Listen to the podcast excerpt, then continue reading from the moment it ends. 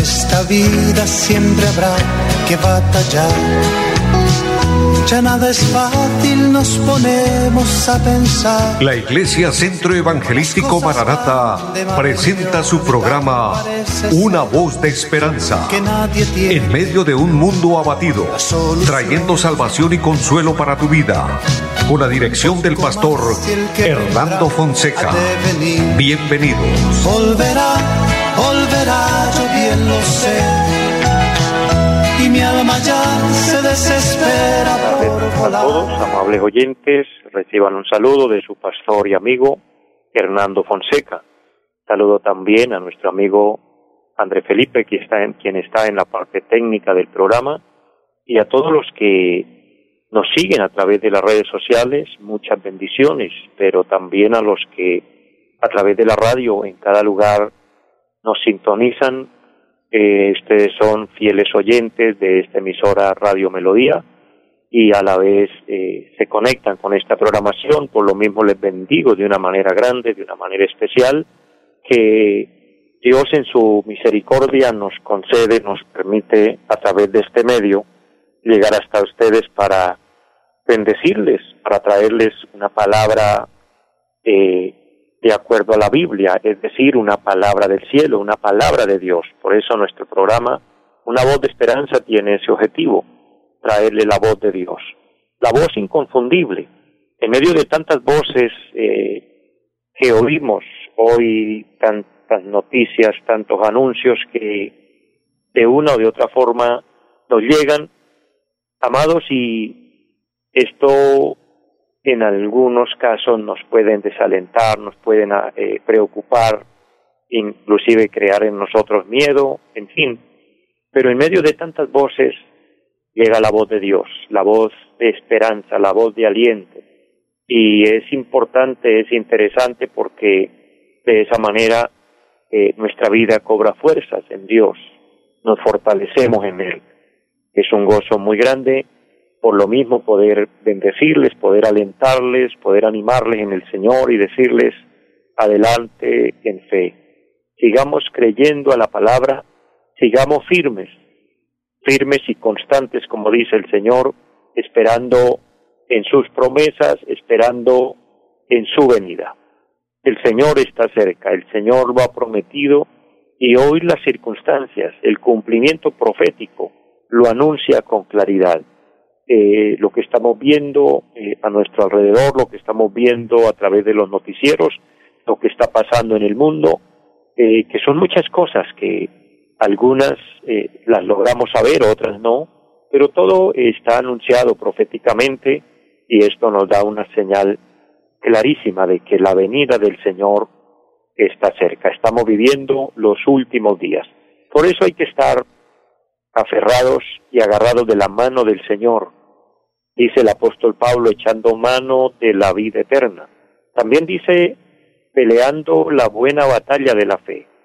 Es interesante pelear en fe, luchar para ganarnos eh, a Cristo, como dice el apóstol Pablo en Filipenses, el capítulo 3 y el versículo 8, dice que las cosas de esta vida, las cosas de este mundo, eh, él las estima de poco valor para ganar a Cristo para poner por encima el amor de Dios, para poner por encima de todas las cosas el amor maravilloso de Cristo.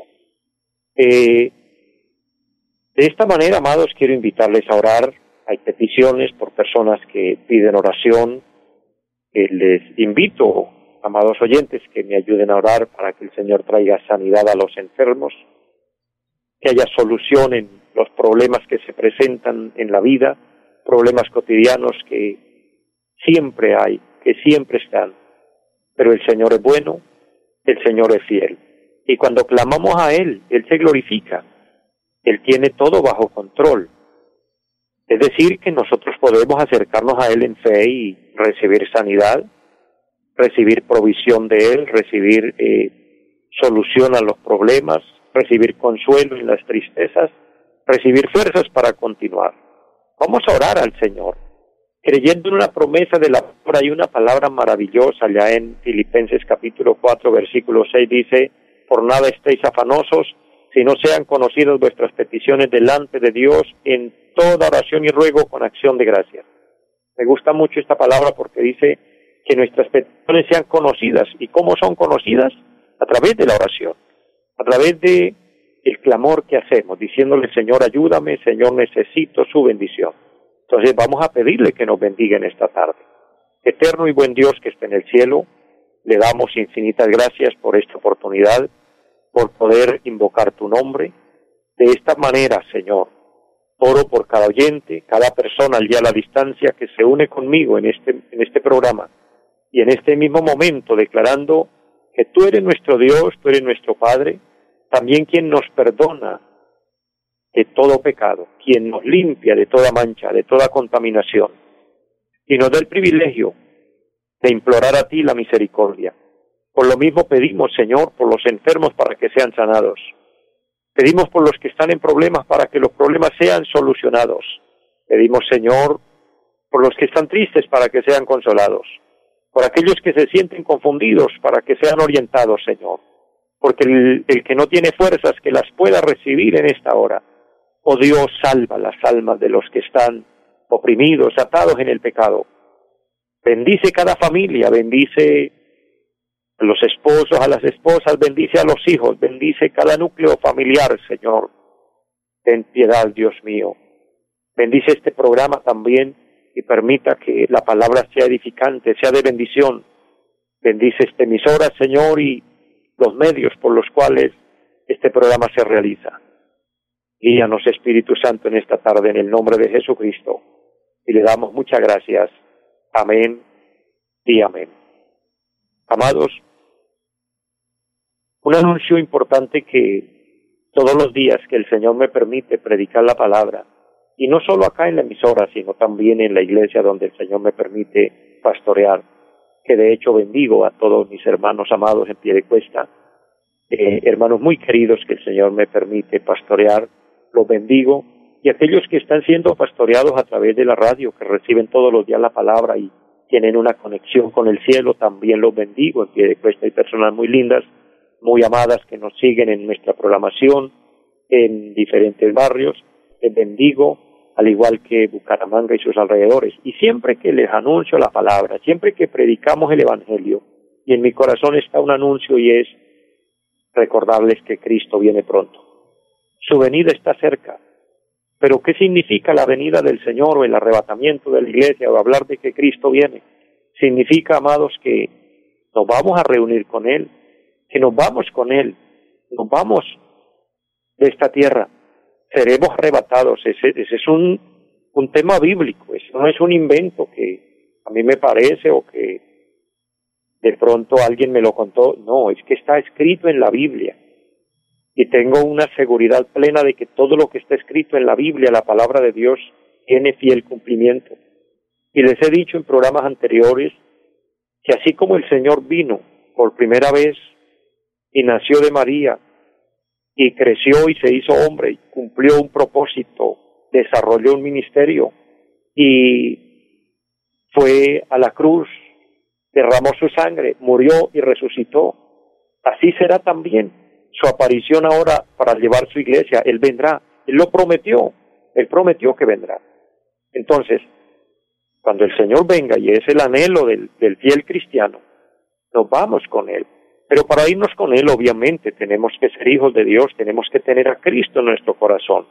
Porque dicen Tesalonicenses capítulo 4, por el versículo 18, que cuando la trompeta suene, los muertos en Cristo, el problema radica y es grave cuando una persona muere sin Cristo, porque muere en su pecado, muere en su rebeldía, muere en su orgullo, muere en el vicio, eh, muere haciendo lo malo sin haberse arrepentido, ahí sí lo lamentamos porque después de muerto ya no hay nada que hacer.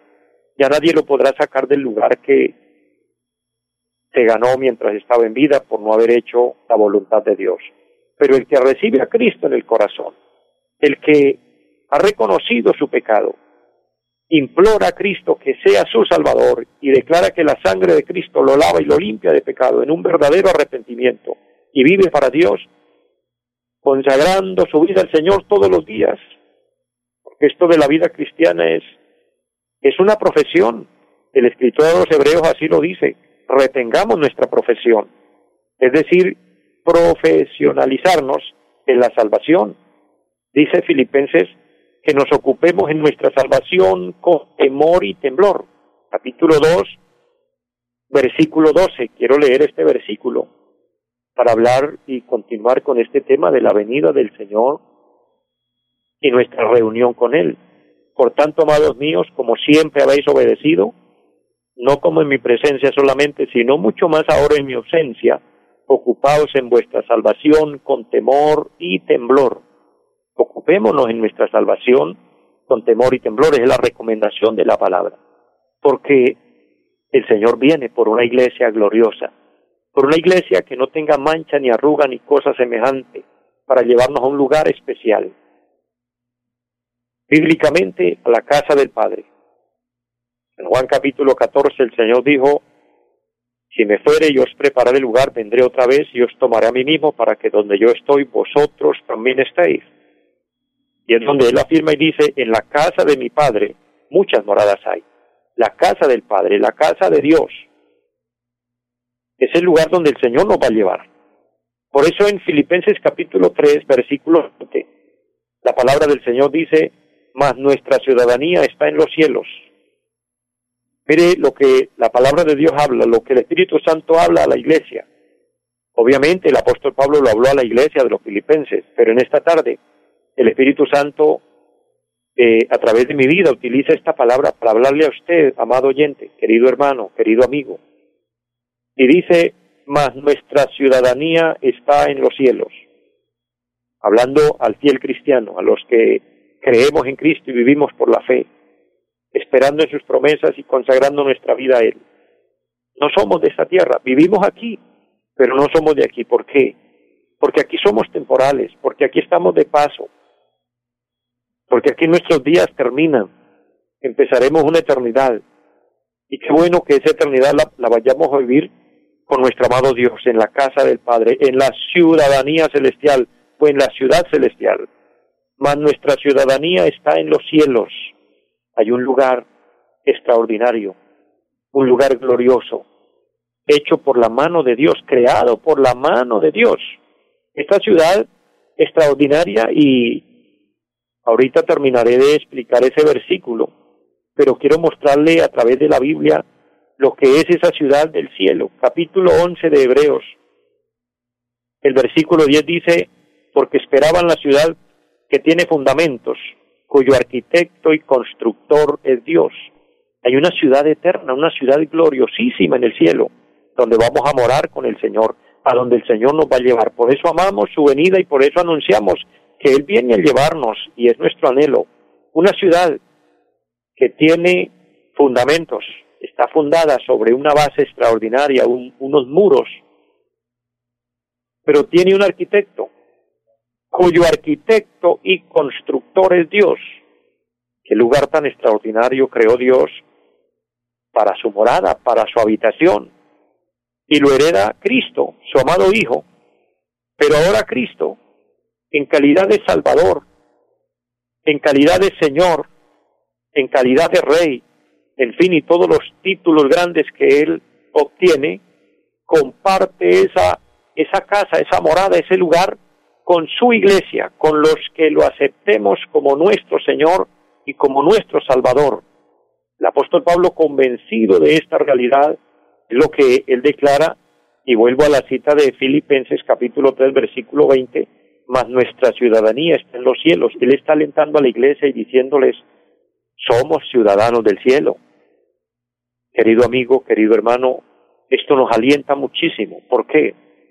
Porque es que en esta tierra tenemos aflicciones, porque es que en esta tierra sufrimos enfermedades, porque es que en esta tierra tenemos fracasos, en esta tierra tenemos pérdidas, en esta tierra sufrimos muchas penurias, lágrimas, dolores, desesperaciones. Pero el Señor quiere llevarnos a un lugar maravilloso, donde dice la palabra que allí no habrá más llanto, ni dolor, ni clamor.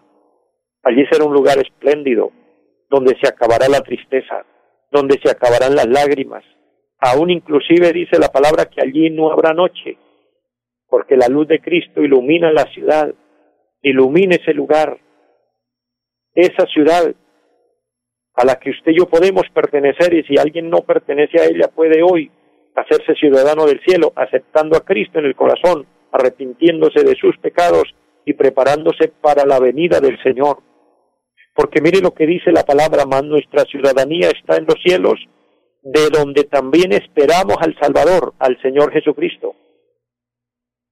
La palabra de Dios declara que Cristo murió, resucitó y apareció durante cuarenta días a sus discípulos para dejar pruebas de que Él había resucitado. Él se apareció muchas veces en muchos lugares. Dejó una prueba o unas pruebas indubitables de que había resucitado, pero después de cuarenta días de su resurrección, de haber recorrido Galilea y muchos lugares en Israel presentándose a su gente, a su pueblo, eh, comisionando a sus discípulos para dejarles una fe viva de que él había resucitado 40 días después de su resurrección, fue alzado al cielo. Dice eh, Hechos de los Apóstoles capítulo 1 versículo 11, que en una nube se levantó, se fue y desapareció y se fue. ¿Hacia dónde se fue?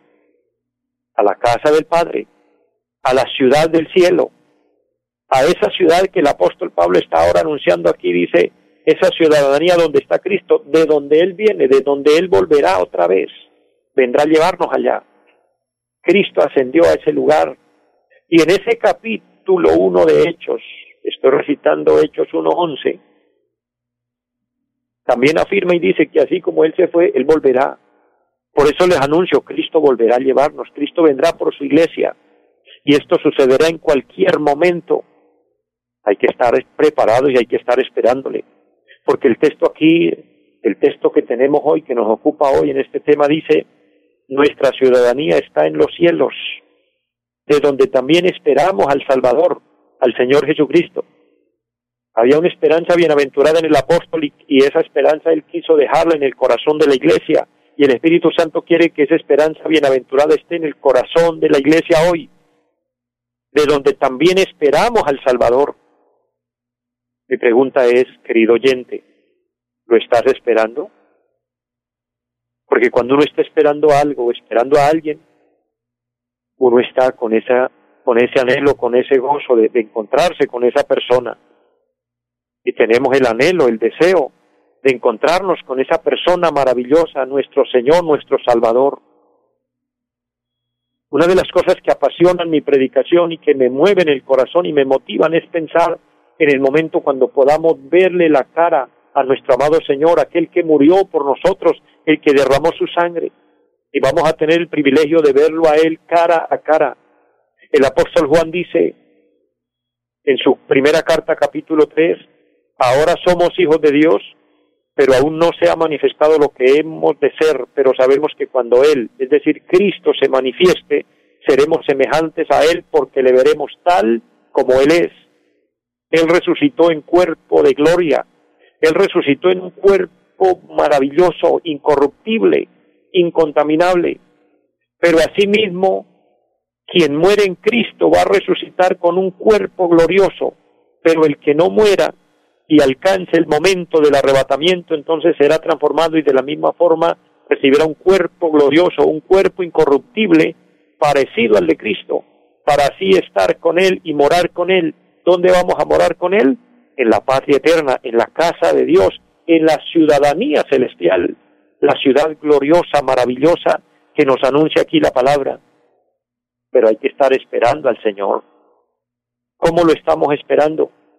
Debemos esperarlo con diligencia, ser diligentes en la, en la búsqueda de Dios, ser diligentes en la consagración a Dios, ser diligentes en la obediencia a la palabra de Dios, ser diligentes en conocer los tiempos en los que vivimos. Amados, muchos pueden esperar hoy que demos buenas noticias y buenos anuncios diciendo que el mundo va a mejorar, pero lastimosamente no va a ser así. El mundo y el sistema del mundo no va a mejorar, va a seguir de mal en peor ¿Y sabe por qué el mundo y el sistema malo del mundo seguirá de mal en peor? Porque de mal en peor va el príncipe de las tinieblas, Satanás, que el Señor lo reprenda. Dios lo destronó del cielo y quedó gobernando desde los aires, desde allí maquina y hace toda clase de mal. Pero él sigue en decadencia, él sigue mal. El diablo termina mal. Recuerde que Satanás terminará metido en un lago de fuego que arde con fuego y azufre. Por eso Satanás ataca a la iglesia, ataca la predicación del Evangelio y Satanás oprime y enseguece a muchos para que no le resplandezca la luz del Evangelio porque no quiere irse solo a ese lugar, porque Satanás sabe, es consciente que él va de mal en peor. Por eso él quiere causar el mayor de los estragos. Es por eso que Cristo mismo anunció, San Juan capítulo 10, versículo 10 dice que el trabajo de Satanás es matar, robar y destruir. Él es destructor, perverso, dañino. El diablo no le tiene compasión ni consideración a nadie. Todo lo que toca lo daña. Todo lo que toca lo perjudica, todo lo que toca lo destruye. Y lastimosamente ha hecho mucho daño en este mundo. Ha dañado a muchos niños, ha dañado a mucha juventud y ha dañado a mucha gente adulta también. Hoy la gente endiosada, entronizada aquí, queriéndose adueñar del mundo. Y esto que estamos viendo del, nuevo orden mundial, donde unos pocos hombres quieren adueñarse del mundo y decidir quiénes viven y quiénes no viven. Y ya quieren mantener al mundo y, y, y, coaccionarlo a que se conviertan como en robots. Eso está profetizado en la palabra. Ese es el programa de Satanás y para esto comisionará un personaje y ya el mundo está maduro para esto, está preparado para esto. Amados, no quiero alarmarlos, Vemos solamente el día de hoy, hoy, precisamente hoy, el día sin IVA en nuestro país. Pero no se puede comprar en efectivo, hay que comprar con tarjeta o hay que comprar virtualmente. Ya el dinero está saliendo de circulación para que solo circule una tarjeta plástica. Pero después ya no va a ser solo una tarjeta plástica, después va a ser un microchip incrustado en la mano o en la punta del dedo entonces las personas van a andar tranquilas, relajadas, porque dicen, nadie me puede robar el dinero, lo tengo aquí en mi dedo, en mi mano, y solo la coloco y con eso hago transacciones y, y puedo hacer pagos y en fin, etcétera. Pero ¿qué significa eso? Que se cumple la palabra apocalíptica que dice que nadie podrá comprar ni vender sino el que tuviera la marca de la bestia, pero aceptar la marca de la bestia es aceptar la marca de Satanás y es marginarse, marcarse para la condenación. Porque anunciamos, eso sucederá, pero para que esto suceda la iglesia se habrá ido de esta tierra. Mientras la iglesia esté aquí, el programa de Satanás, el programa del, del nuevo orden mundial, el programa del anticristo se va a ver interrumpido porque la iglesia está anunciando aquí estas verdades gloriosas, soberanas de la palabra. Por eso les anuncio con todo mi corazón, preparémonos hermanos, por favor, entregue su corazón completamente a Cristo, viva para Cristo. Esperémoslo con diligencia, seamos diligentes en conocer que estamos no en los últimos tiempos, estamos en los últimos días. Yo le digo ya finalizando mi programa de hoy, yo no quiero conocer al anticristo. Yo no quiero ver ese personaje tomando posición y gobernando el mundo, porque va a ser la dictadura más cruel y más severa y dura de toda la historia. El Señor Jesucristo dijo, será el peor de los tiempos para la humanidad. Pero antes que eso suceda, tenemos una promesa. La iglesia se irá con Cristo. ¿A dónde? A la ciudad celestial de la que le estoy hablando, a nuestra eterna de donde pertenecemos. Nuestra ciudadanía está en los cielos, de donde también esperamos al Salvador, al Señor Jesucristo. Amados, vivamos para Dios. Oremos constantemente. Seamos pacientes, como dijo el apóstol Santiago. Seamos puros. La pureza habla de limpiarnos del pecado, como dijo el apóstol Juan, primera carta, capítulo 3, versículo 3. Seamos vigilantes, como dice San Marcos 13, versículo 36 al 37. San Lucas, capítulo 12, también lo dice tengamos esa esperanza viva, bienaventurada, como lo dice San Lucas 21, 28. Estemos preparados, como dice San Mateo 24, 44. Amados, Cristo viene pronto. Les amo mucho a todos, les bendigo y deseo una feliz tarde para todos. Gracias a los que me acompañaron a través del Facebook.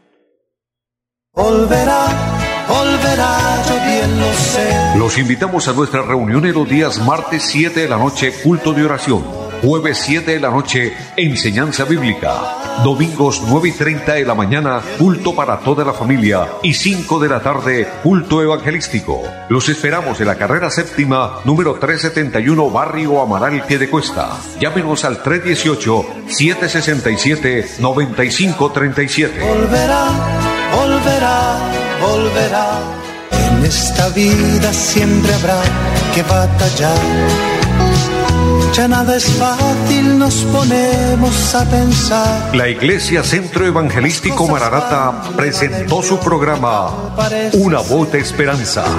Los esperamos en nuestra próxima emisión. Volverá, volverá, yo bien lo sé. Y mi alma ya se desespera por volar